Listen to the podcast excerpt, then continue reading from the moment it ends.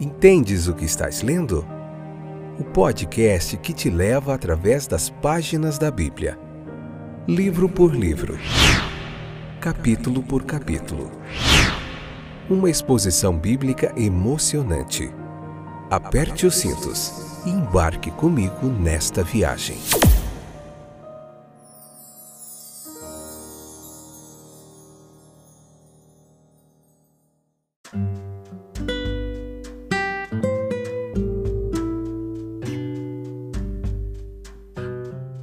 Olá, eu sou o Fábio e esse é mais um episódio do nosso podcast Entendes o que estás lendo? Hoje nós vamos continuar o capítulo 14 do livro de Gênesis. Hoje é a parte 2, a segunda e a última parte do capítulo 14. Fica aí com a gente até o finalzinho, que vai ser um momento muito legal. Hoje nós vamos falar bastante de Melquisedeque e as suas semelhanças com Jesus Cristo. Então o Melquisedeque, quando se encontrou com Abrão, ele abençoou ele e disse: Bendito seja Abrão pelo Deus Altíssimo, possuidor dos céus e da terra. Onde quer que nas Escrituras se fale de Melquisedeque, ele é apresentado como um tipo de Cristo. No Salmo 110 ou em Hebreus 7, por exemplo. O relato do capítulo 14, que diz que um grupo de homens, sob o comando de Kedor Laomer, levou Ló, junto com outros despojos de Sodoma. E Abrão, ao saber disso, armou sua casa, perseguiu os invasores, os derrotou e libertou os cativos. Em seu retorno, Melquisedeque, o chefe de uma tribo perto da linha de marcha ali, saiu para oferecer refrigério aos seus homens. E como sacerdote de sua tribo, ele abençoou Abrão. Não importa se o tipo foi compreendido por Abrão ou Melquisedeque. Essas coisas foram escritas para o nosso aprendizado, o meu e o seu. Vemos nelas Cristo dando sua bênção. Vamos ver as suas semelhanças com Cristo. Melquisedeque ele trouxe refrigério para um peregrino cansado. Trouxe pão e vinho para que Abraão pudesse comer e ser fortalecido. Quando eles se encontraram, eles selaram uma amizade. No partir o pão e comerem juntos, a mesa, lugar de comunhão e de intimidade. Assim, semelhantemente, na ceia do Senhor, vemos a indicação da nossa união com Cristo, de uma amizade com Ele, uma amizade entre Ele e nós pecadores. Pelo seu sofrimento, somos levados à sua mesa. Ele, Jesus Cristo, se entregou para ser o pão da vida por nós. No sentido espiritual, devemos comer de sua carne e beber de seu sangue, ou não temos vida em nós. Cristo frequentemente vem ao encontro dos cansados da jornada e dos peregrinos da caminhada. Temos que lutar contra tentações de vários tipos e chegar manchados com a poeira e o sangue da batalha à mesa de nosso Senhor. E ali na mesa ele nos encontra nos, e nos refrigera a alma. Melquisedeque reivindicou a honra da vitória para Deus. Ele disse assim: ó, Bendito seja o Deus Altíssimo, que entregou os teus inimigos nas tuas mãos, Abraão.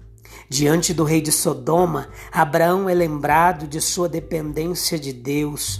Assim, perante o mundo, o cristão mostra sua dependência da ajuda do Espírito e da morte do Senhor até que ele venha. Podemos nunca ter vergonha de confessar a Cristo. Abraão reconheceu prontamente a reivindicação de Deus. Ele deu como oferta de agradecimento a décima parte de tudo que ele havia recebido. Aquilo que ele deu era seu por costume e direito. Ele dá a Deus espontaneamente. Deus não aceita o que é arrancado à força de outro. Deus só aceita o que é oferecido de maneira justa e voluntária. Visto que Deus nos dá tudo o que possuímos em amor, ao nos sustentar e perdoar em amor, o mínimo que podemos fazer é amá-lo e servi-lo prontamente em troca. devemos devotar tudo o que somos e temos a Cristo.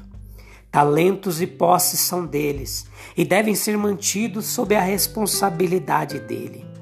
Não vamos, entretanto, cometer o erro de pensar que é por nossos dons ou boas obras que somos salvos. Muitos erram aqui.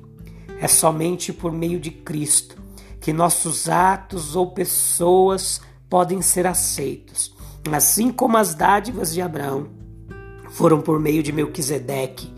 Cristo é nosso sacerdote e sacrifício. Não confie em seus méritos, trabalho e intercessão. Deixe que ele esteja em primeiro lugar.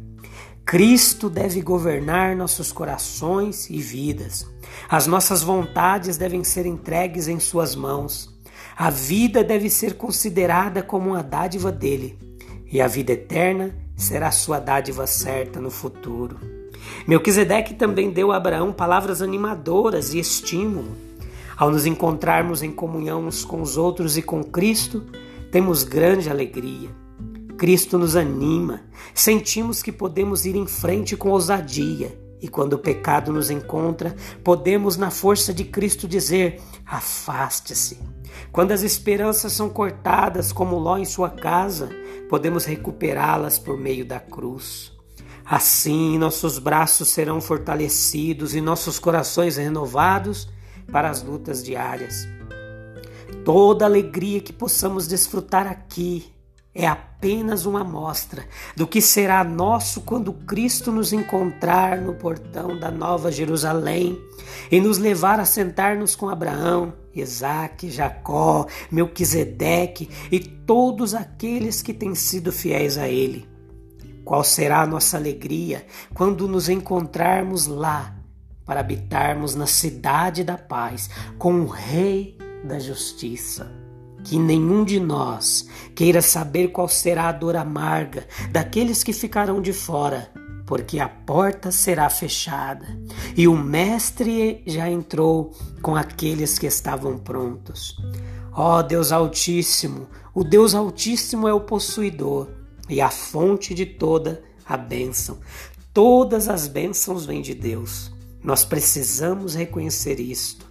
Olhamos instintivamente, diariamente, para os problemas que estão sempre à nossa frente. No entanto, sem olhar para cima, não poderemos ser vitoriosos na caminhada. Isto é impossível. Não poderemos realmente viver uma vida voltada para Deus se tirarmos os olhos de Deus. Aproxime-se de Deus. Os eventos deste capítulo, eles foram seguidos por manifestações espirituais vividas por Abraão. E assim também nossa vida espiritual avança. A bênção é um presente gratuito de Deus, mas através dos nossos conflitos diários, a nossa alma se torna preparada para recebê-las. Te espero no próximo capítulo para falarmos ainda da aliança de Deus com Abraão e das promessas de Deus para ele e para a sua descendência. Até breve, deixo aqui o meu abraço, fique com Deus, caminhe com Deus, ande com Ele diariamente e a sua vida será transformada. Até mais.